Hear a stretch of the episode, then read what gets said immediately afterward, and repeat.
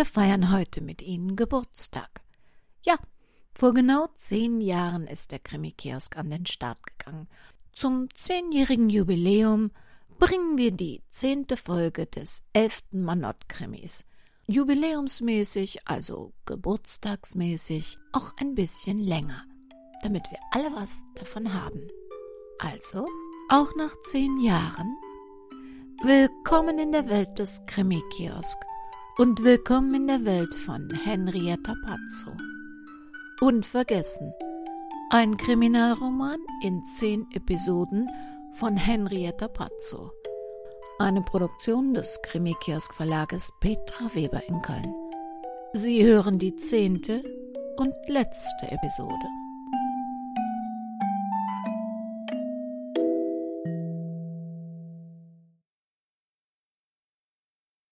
Die Praxis, hieß das so bei Hypnotiseuren, war in einem alten Bauernhof. Schick renoviert. Das antike Backsteinmauerwerk war in einigen Bereichen noch zu sehen und gab dem Haus einen ganz besonderen Charme. Im Wartezimmer wurde Kaffee und Tee angeboten und eine Schale mit Obst und Gebäck lud zum Zugreifen ein. Auf einem Flachbildschirm stellten sich die Mitglieder des Teams und die Hypnotiseure vor. Darunter auch Frau Jasmin Thalbach. Bei ihr hatte Silvia Klammer einen kurzfristigen Termin bekommen. Natürlich nicht ohne entsprechenden Eilzuschlag. Frau Klammer? Hier entlang bitte, Sie werden erwartet. Rechts die blau-grüne Türe. Im Zimmer hinter der blau-grünen Türe blieb Silvia Klammer zunächst verdutzt stehen. Sie sind nicht Jasmin Thalbach. und Sie sind kein psychiatrischer Notfall. Dann bin ich also nicht in der Abteilung Hypnose, sondern bei der Hellseherei gelandet? Wir sind hier nicht auf dem Jahrmarkt. So wie Sie nicht auf Ihrem Stock fliegen, sehe ich nicht in die Kristallkugel. Ich bin Robert Trafnik, Psychiater und Dr. Med.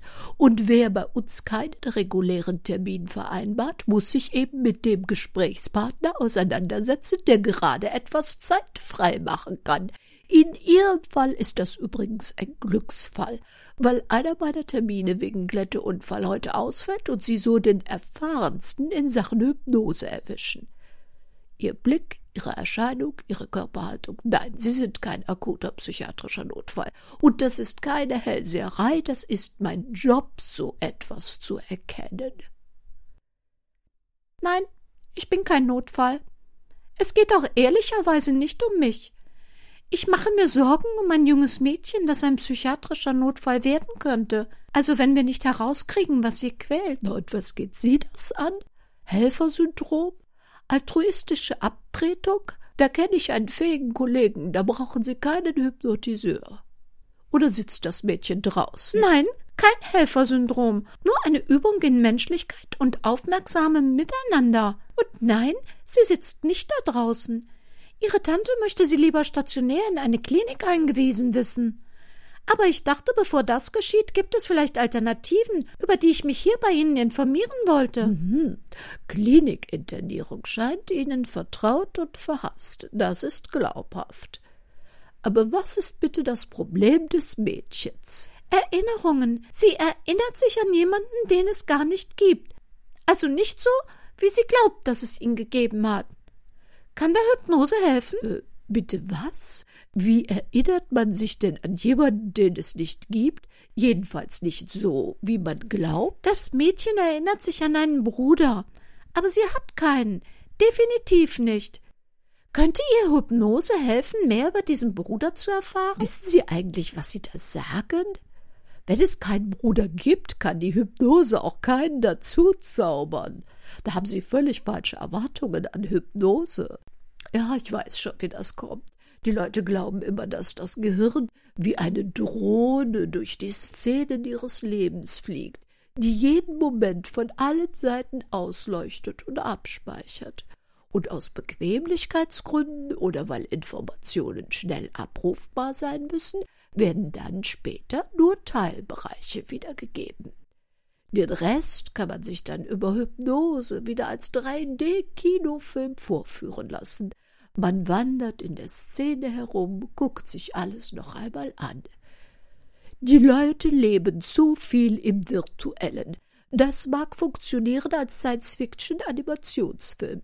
Tatsache ist, dass in der Hypnose nur das wiedergegeben wird, was man erlebt zu haben glaubte. Das verstehe ich nicht. Folgende Situation. Unfall an einer Kreuzung bei untergehender Sonne. Sie sehen einen dunkelgrünen Wagen, der sich mit hohem Tempo vom Unfallgeschehen entfernt. Das werden Sie am Unfallort der Polizei sagen. Vor Gericht werden Sie vielleicht sogar beeiden und später in der Hypnose das erneut bestätigen. Der Unfallflüchtige entkäme, weil das Fahrzeug in Wahrheit blau war und nur im gelblichen Sonnenlicht grün wirkte. Ihr Gehirn wird keine Korrektur dieser irrigen Annahme vornehmen, um sie der Wirklichkeit anzupassen und später in der Hypnose wieder hervorzuholen. Im Gegenteil, ihr Gehirn wird fehlerhafte oder fehlende Informationen womöglich sogar falsch ergänzen. Insofern sind die Ergebnisse durch Hypnose genauso subjektiv wie die falsche Annahme, dass das Auto grün war. Dann ist die Chance hoch, dass wenig dabei rauskommt? Es ist nicht völlig unmöglich, doch ich warne vor allzu hohen Erwartungen. Und es könnte ewig dauern, bis wir an den Punkt kommen, wo eine Erinnerung greift. Wenn sie nur diffuse Ahnungen hat oder kennen Sie ein Ereignis oder ein Datum, einen Auslöser, wo wir beginnen könnten? Nein. Ich mache mir Sorgen, dass Sie dieses Grübeln und Graben vom Lernen und Leben abhält. Dann gehen Sie die Sache doch einmal ganz anders an. Mir scheint, dass dieses Grübeln jetzt erst akut geworden ist. Was war der Auslöser? Und bedenken Sie bitte eines. Je mehr das Mädchen über diese vermeintliche Erinnerung nachdenkt, desto höher die Wahrscheinlichkeit, dass sie sich selbst manipuliert. Erinnerungen sind keine starre Datenplatte. Sie sind wie Knetgummi, formbar und veränderbar. Man kann seine eigenen Erinnerungen verändern? Oh ja. Goethe war 62, als er mit seiner Biografie Dichtung und Wahrheit begann und hatte die berechtigte Befürchtung, womöglich nicht auseinanderhalten zu können, was er wirklich erinnerte und was ihm nur erzählt wurde, und so durch eine Art Übernahme der Informationen zu einer vermeintlichen eigenen Erinnerung wurde. Daher der Titel des Buches Dichtung und Wahrheit. Aber was immer in solchem Zusammenhang auch falsch erinnert wird, es ist nicht erlogen, es ist nur eine Selbsttäuschung. Es gibt berühmte Beispiele für diese Art der Erinnerungsverfälschung. Die Verfälschung greift besonders tief und nachhaltig, wenn der Erinnernde aus seiner vielleicht tragischen Biografie heraus ein mögliches traumatisches Erlebnis hinter dem Erinnerungsverlust vermutet. Dann entwickelt sich noch eine besondere Suggestionskraft, dem vermeintlich Tragischen nachzuspüren. Der Mensch ist so veranlagt. False Memories, Erinnerungsverfälschungen waren in den 1990ern ein richtiges Problem. Da kam es bei einer ganzen Reihe von Psychoanalytikern durch falsche Fragetechniken und unbewusste, unbeabsichtigte Manipulationen zu Erinnerungsverfälschungen. Kinder warfen Eltern oder Bekannten, Verwandten sexuellen Missbrauch vor, konnten sich dediziert an alle möglichen Grausamkeiten erinnern, die allerdings nie stattgefunden hatten.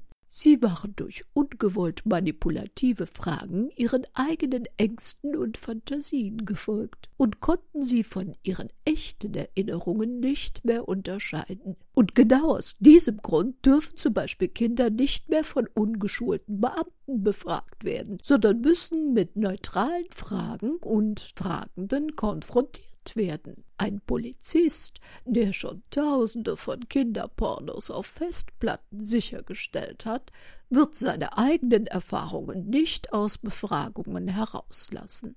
Doch nicht jedes schwarz gemalte Bildchen deutet auf Missbrauch hin. Manchmal sind nur die anderen Buntstifte nicht verfügbar gewesen. Sie verstehen, was ich sagen will? Ich denke schon. Erinnerungen sind deutlich komplexer und formbarer, als ich angenommen hatte. Es scheint, wir müssen ganz anders an die Sache herangehen. Guten Tag. Dies ist der automatische Anrufbeantworter der Kanzlei Manott. Sie rufen außerhalb unserer Kanzleizeiten an. Bitte hinterlassen Sie eine Nachricht, dann rufen wir Sie zurück. Ja, hier ist äh, Britta Böckelmann. Frau Manott, wir müssen noch mal einen Termin machen und reden. Irgendetwas stimmt da nicht mit dem Selbstmord meines Mannes. Ich, ich werde das Gefühl nicht los. Also, das darf vielleicht doch jemand aus der Schule. Wenn Sie wieder im Büro sind, würde ich mich freuen, wenn Sie mir einen Termin geben, wo wir vielleicht noch mal erörtern könnten, was man machen könnte. Also, vielleicht wenn Sie. Aber das besprechen wir dann. Barbara saß auf Frau Klammers Stuhl und starrte ins Dunkel des Büros. Die Informationen, die sie Clara Eberwein abgeluchst hatte, verwirrten sie, nein, beunruhigten sie und gaben als Ganzes überhaupt kein logisches Bild. Ein Teil von ihr wollte ganz schnell nach Hause, herausfinden, ob Jan seine Meinung geändert hatte und die Sabini doch noch ein Problem war. Ein anderer Teil hatte genau davor Angst.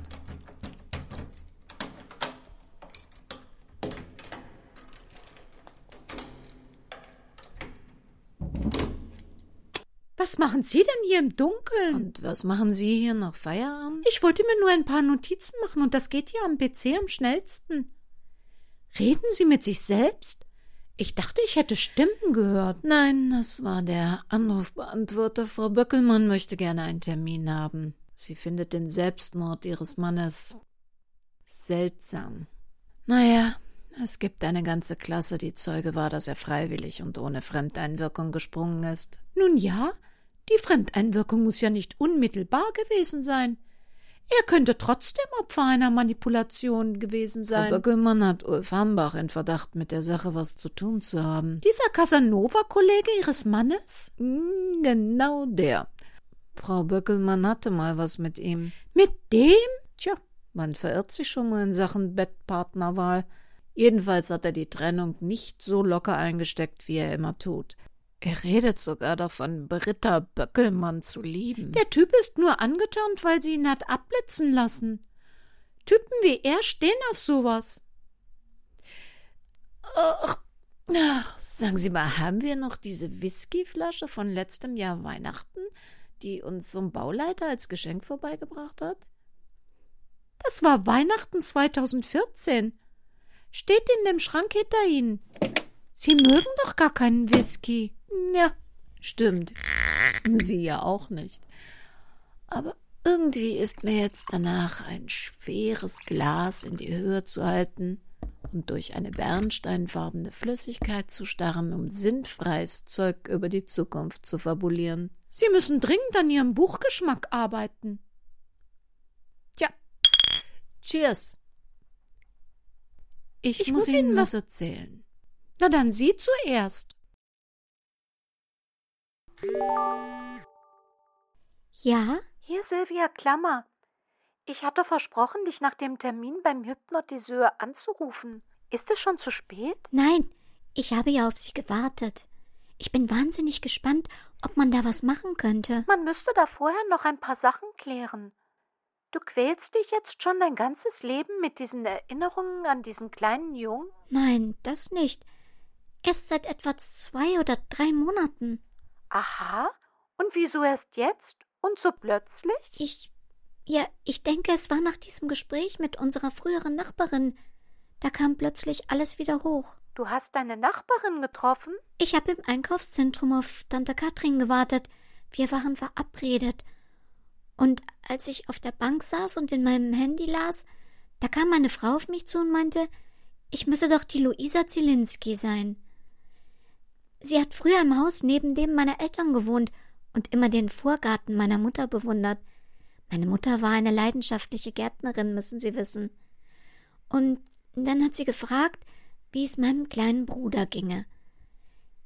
Es wäre immer so lustig gewesen, wenn ich mit ihm an der Hand durch den Park spaziert sei und ihm dann ein Würstchen oder Eis an einem Wagen gekauft hätte. Sie kannte mein rosa Fahrrad und diese Biene Meier Mütze und eine Menge anderer Sachen von früher. Und du hast dich auch noch an sie erinnern können? Nein, ich denke nicht, dass ich die Frau wiedererkannt habe. Ich habe ja auch gesagt, dass ich keinen Bruder habe. Ob sie das vielleicht verwechselt. Aber sie hat nur gemeint, das könnte natürlich sein. Aber sie wäre sich eigentlich ganz sicher und sähe ihn deutlich vor sich. Sie wusste wirklich viel von uns. Ich denke, sie war wirklich eine Nachbarin meiner Eltern. Schon möglich? Aber findest du es nicht seltsam? Du warst damals fünf und jetzt bist du achtzehn. Wie bitte hat sie dich wiedererkannt?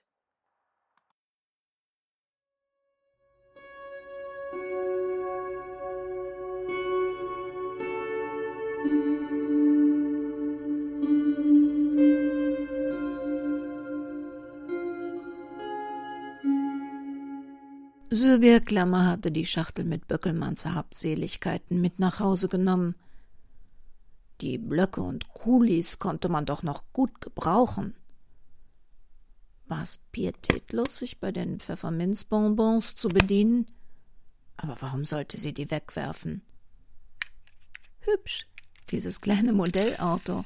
Also das warf sie definitiv nicht weg. Ein Mercedes mit Flügeltüren. Den fand Bruno doch immer so toll. Gingen die Türen auch hoch? Ah, sehr hübsch. Und was war das da? Dieser Schieber? Wofür war der? Tat sich da was? Sylvia Klammer staunte nicht schlecht, da tat sich wirklich was. Das vermeintliche Modellauto war ein USB-Stick. Na, da wollen wir doch mal sehen, was Lehrer Böckelmann so abgespeichert hat. Aha, eine Art Terminkalender. Na mal draufklicken. Elif steckt mir kleine Zettel mit Nachrichten in die Tasche.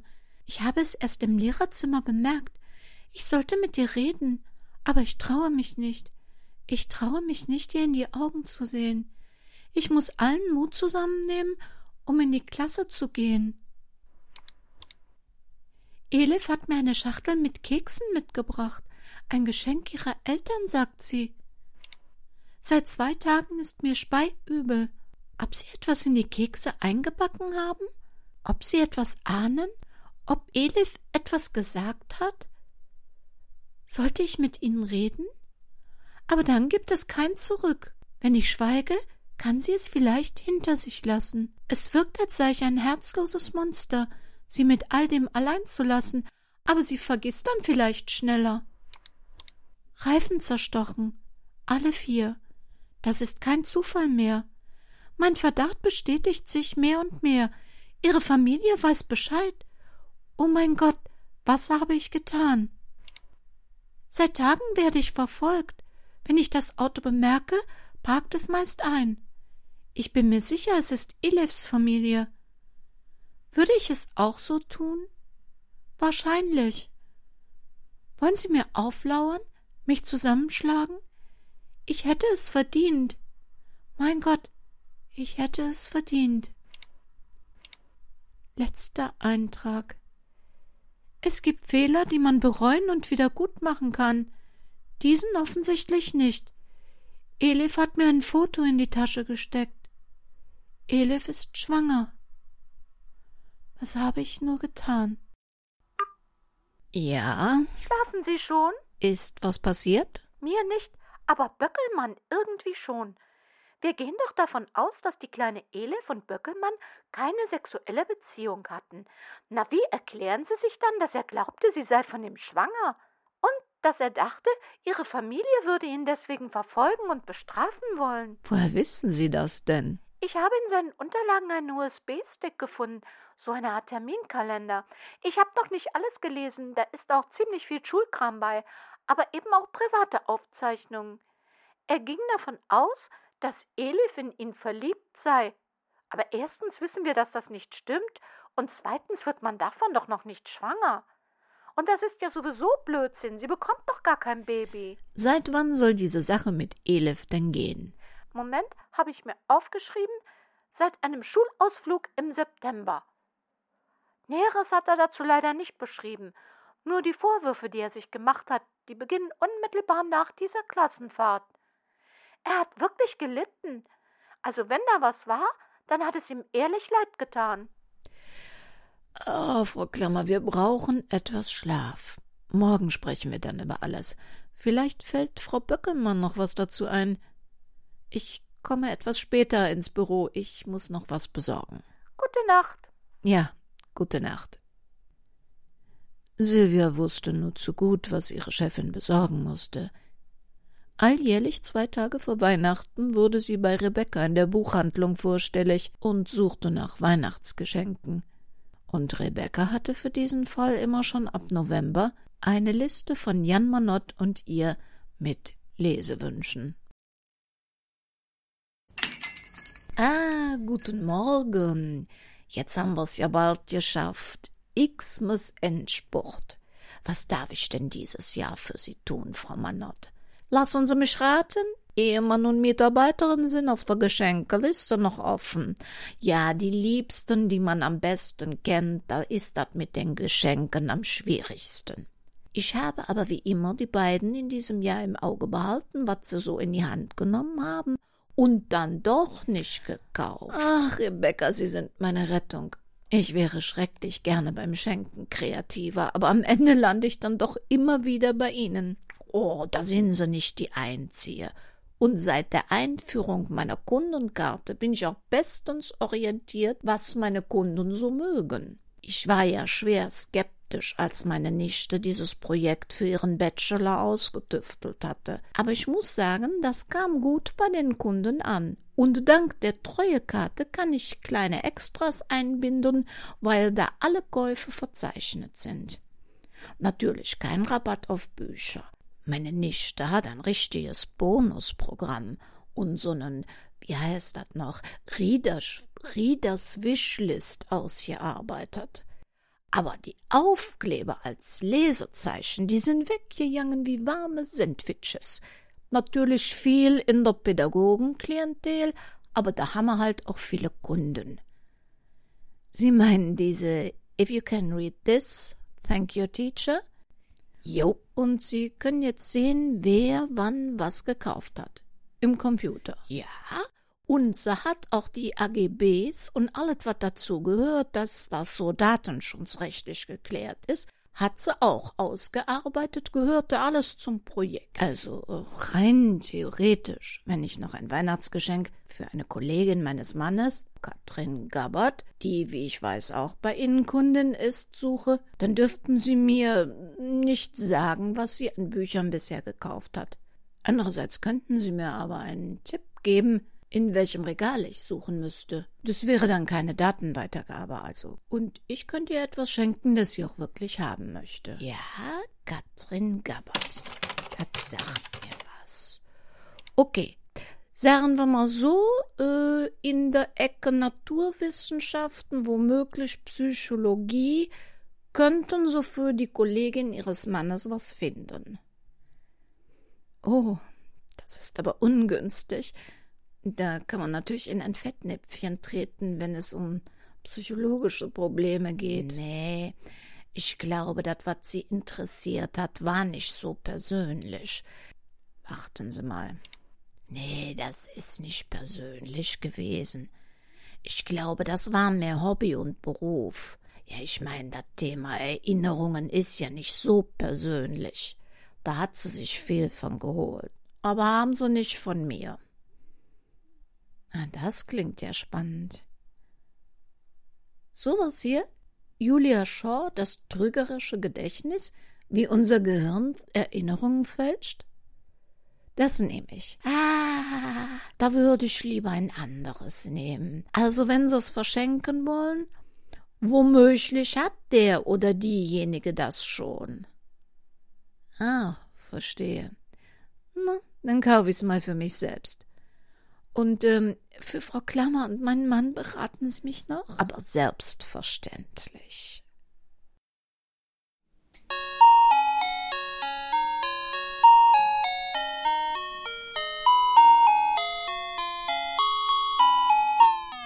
Die Anspannung der letzten Wochen, die über der Kanzlei Manott gelegen hatte, war einer erschöpften Gelassenheit gewichen. Sylvia Klammer war zuversichtlich, dass sich die Wogen glätten würden. Ihre Chefin war noch nicht wieder ganz die alte. Zu tief saß offensichtlich der Schock, dass ihre Beziehung, die glücklich und gefestigt war, durch eine unerwartete Überraschung aus der Vergangenheit so tief erschüttert werden konnte. Und es hätte tatsächlich böse ausgehen können. Diese Sabini war ein raffiniertes Biest. Was für ein Glück, dass sich ausnahmsweise mal die Interessen der alten und der jungen Frau Manott deckten. Als Mirella Sabini Jans Mutter aufgesucht hatte, um ihr freudig mitzuteilen, dass sie plane, mit deren Sohn in Argentinien ein Millionenerbe anzutreten, hatte sie sich verspekuliert. Klar, die alte Frau Manott hatte immer davon geträumt, der besseren Gesellschaft in betuchten Kreisen anzugehören. Aber Argentinien? Da wollte sie in ihrem Alter auf keinen Fall mehr hinverpflanzt werden. Und der Hinweis, dass es hervorragende Seniorenresidenzen nur einige hundert Kilometer vom Sabini-Firmensitz entfernt gäbe, klang ihr überhaupt nicht verlockend. Ihr Sohn in Buenos Aires und sie irgendwo in der Pampa, wo sie weder die Sprache beherrschte noch irgendjemanden kannte? Luxus hin oder her, ihren Sohn, der bisher mindestens einmal in der Woche nach ihr sah, an diese Frau endgültig zu verlieren und einsam auf dem Land zu verrecken. Nein.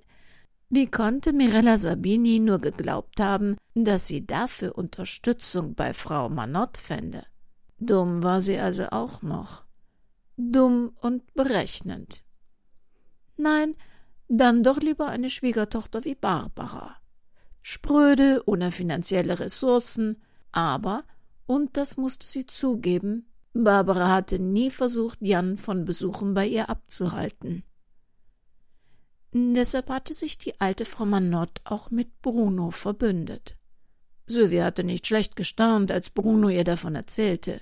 Frau Sabini hatte eine angreifbare Eigenschaft. Sie war kaltherzig was jedoch die rosa Brille, die Jan Manott durch verklärende Erinnerungen aufhatte, verbarg. Drum hatte sie ein wenig nachgeholfen. Die Schauspielagentur freute sich mal eine lukrative Rolle für eine ältere Schauspielerin zu ergattern. Und die hatte sich mächtig reingehängt und ihren Job richtig gut gemacht. Schlampig, heruntergekommen, nach Alkohol und Unrat riechend, hatte sie den beiden vor dem Hotel, in dem die Charity-Veranstaltung stattfand, aufgelauert und das glamouröse Paar tuberkulös hustend und fiebrig röchelnd um einen Euro angehauen. Dabei hatte sie mit ihren klebrigen Fingern den teuren Seidenumhang der Sabini berührt, und die hatte genau so reagiert wie erhofft. Sie gab der vermeintlichen Bettlerin einen kräftigen Schubs und Tritt, den die Schauspielerin zu einer oscarreifen Schwalbe nutzte. Weinend und schmerzwimmernd lag sie auf dem frostigen Trottoir, während die Sabini sie als versoffene Pennerin beschimpfte, die ihren Allerwertesten hochkriegen solle, um zu arbeiten, statt sich zu besaufen und simulierend im Dreck zu wälzen, um damit anderen auf die Nerven zu gehen. Es fielen Worte wie verkommenes Subjekt und widerliche, versoffene Alte. Für wenige Minuten war das wahre Gesicht der Sabini aufgeblitzt, die ganz offensichtlich nicht wusste, dass Jan Manott ehrenamtlich in der Obdachlosenstelle der Stadt Essen ausgab und dessen Engagement für Menschen ohne eigenes Heim ihm schon eine Auszeichnung der Stadt eingebracht hatte. In diesen Minuten war Jan Manott dank der Leistung einer bezahlten Schauspielerin wieder im Hier und Jetzt. Das war Silvias Geschenk für ihre Chefin. Sie würde ihr nie davon erzählen, dass sie und Bruno dem Glück ein wenig nachgeholfen hatten. Glück. Der heutige Heiligabend würde nicht glücklich enden, zumindest nicht für alle geladenen Gäste. Inzwischen hatte sie auch Frank Siebert mit seiner Frau und Katrin Gabbert mit Luisa zu ihrer Treppenhausparty eingeladen. Frank konnte sich natürlich nicht verkneifen, dass dies feuerpolizeilich eigentlich nicht zulässig war. Doch sie versprach nach dem Fest sofort anzupacken und aufzuräumen, damit alle Fluchtwege für die Mieter schnell wieder frei wären.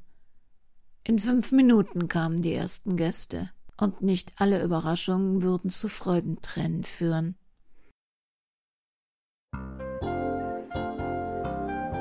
Der Abend war geglückt. Es war erstaunlich, was ihre Mitarbeiterin da auf die Beine gestellt hatte die festliche Dekoration, die Getränke und Speisen und die Überraschungen, die Sylvia für jeden besorgt hatte. Barbaras schlimmste Befürchtung, eine Thermoküchenmaschine könne für sie darunter sein, bestätigten sich zum Glück nicht. Es war einfach richtig schön. Alle saßen oder standen beisammen auf den Treppenstufen, die mit warmen, flauschigen Sitzkissen bestückt worden waren. Barbara fühlte tatsächlich so etwas wie den Geist der Weihnacht. Die 500 Euro hatte sie dem Kinderheim von Clara Eberwein in den Briefkasten geworfen, den Umschlag zugeklebt und vorne Secret Santa draufgeschrieben. Doch nun kam der Teil, den Barbara den ganzen Abend gefürchtet hatte, der aber auch an jedem anderen Tag im Jahr wehgetan hätte. Frau Gabbard, haben Sie mal einen Moment für mich? Ich würde gerne etwas mit Ihnen besprechen. Wir können hier in Frau Klammers Wohnung gehen. Da ist es etwas ruhiger. Ja, etwas Ruhe käme mir auch sehr gelegen. Luisa weiß nicht, wie krank Sie sind. Nein. Sie lieben sie. Deshalb wissen Sie, dass das, was Sie ihr antun, falsch ich ist. Ich weiß nicht, was Sie meinen. In den letzten Wochen hatten wir es in der Kanzlei mit zwei Menschen zu tun, die Probleme mit dem Erinnern hatten. Das Einzige, was diese beiden Menschen verband, das sind Sie, Frau Gabbard. Zufall? Wie war das auf Ihrer Klassenfahrt mit Herrn Böckelmann? Wie haben Sie es angestellt, dass er glaubte, er habe sich an der kleinen Elif vergangen? Er war betrunken. Sehr betrunken. Dann hat er mir erzählt, dass Elif mal eine schöne Frau werden würde, eine, die alles vor sich habe. Es war offensichtlich, dass er sie attraktiv fand. Aber eher theoretisch. Er hat sie nie angefasst. Nein.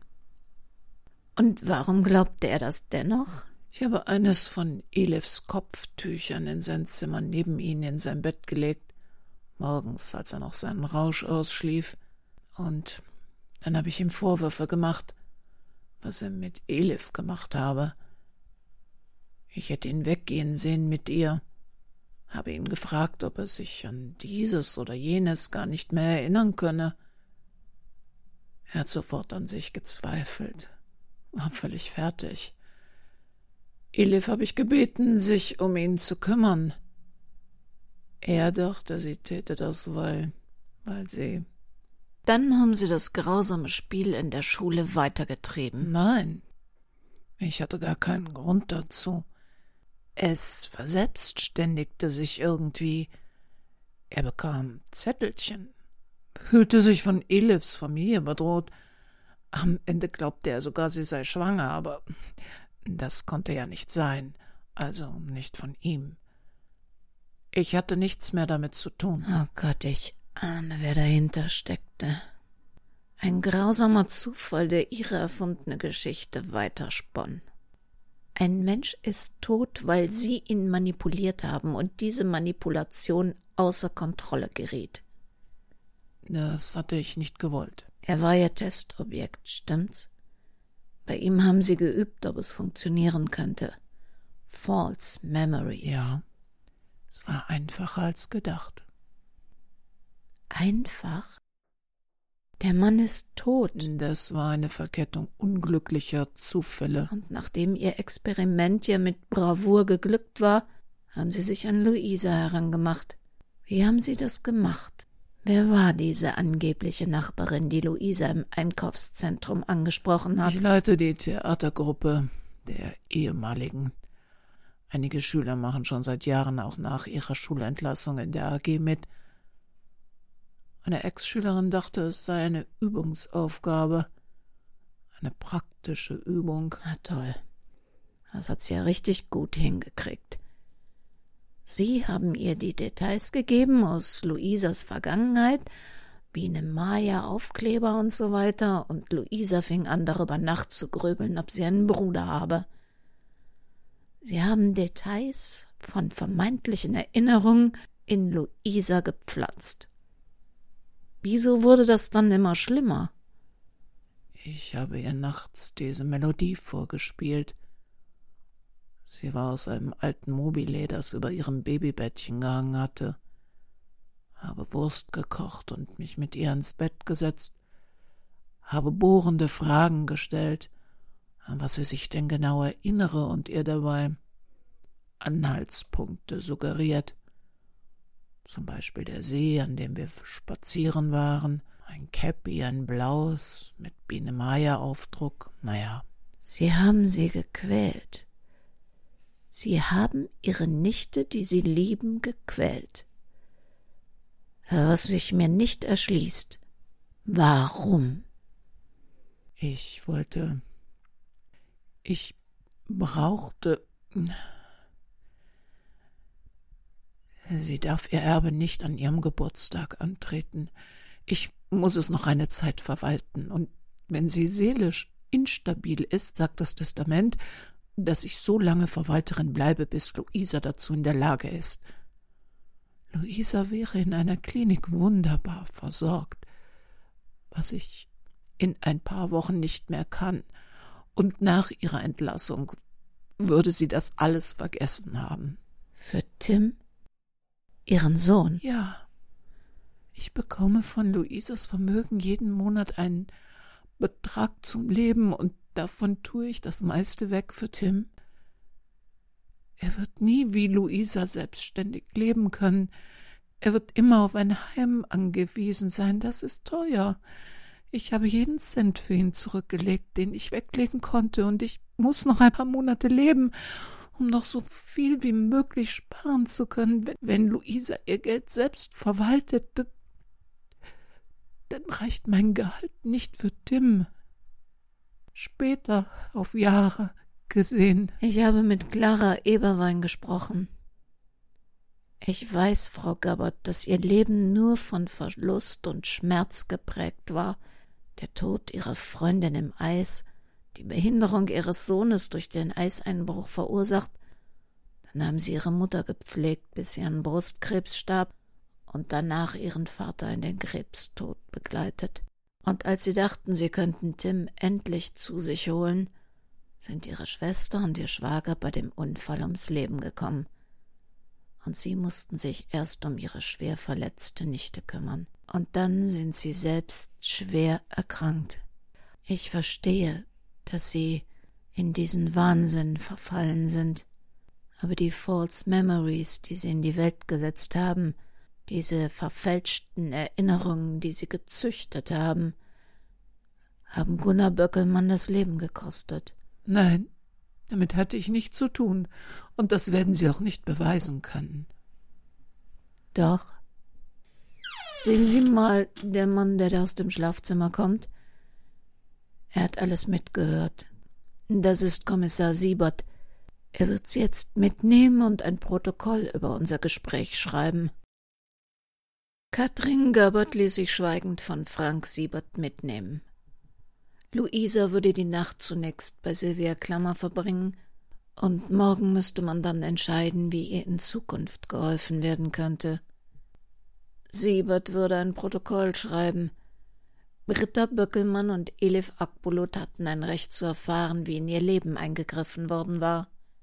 Zu einer Anklage würde es nicht kommen.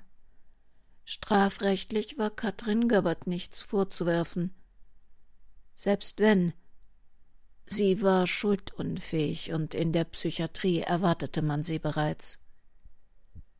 Tim Gabbard war vor elf Jahren an plötzlichem Herzstillstand gestorben. Er lebte nur noch in ihrer Erinnerung.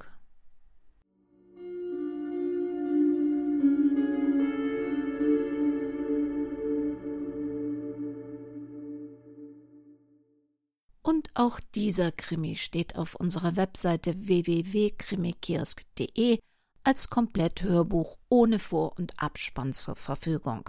Was wir Ihnen in dieser Geschichte über Erinnerungen erzählt haben, war nicht unsere Erfindung. Es entspricht den Tatsachen. Und auch das Buch von Dr. Julia Shaw gibt es wirklich. Das trügerische Gedächtnis, wie unser Gehirn Erinnerungen fälscht. Wann hören wir uns das nächste Mal wieder? Ich würde mich freuen, wenn Sie im März wieder dabei sind. Und zwar am letzten Donnerstag im März mit einer neuen Folge von True Crime History. Normalerweise haben wir ja immer den ersten Donnerstag im Monat genommen. Das müssen wir ein bisschen umstellen, weil ich das in der Kürze der Zeit bis zum ersten Donnerstag im März leider nicht schaffe. Aber ich möchte in jedem Fall, dass wir uns mindestens einmal im Monat treffen. Ich verrate jetzt schon mal, dass es im Herbst einen neuen Mandat-Krimi und zwar den zwölften Fall gibt. Und ob Sie nun seit zehn Jahren unser Hörer oder unsere Hörerin sind, oder ob Sie erst seit 2018 von uns wissen, wo immer Sie sind, was immer Sie tun, passen Sie bitte gut auf sich auf. Das Leben kann so unheimlich kurz sein.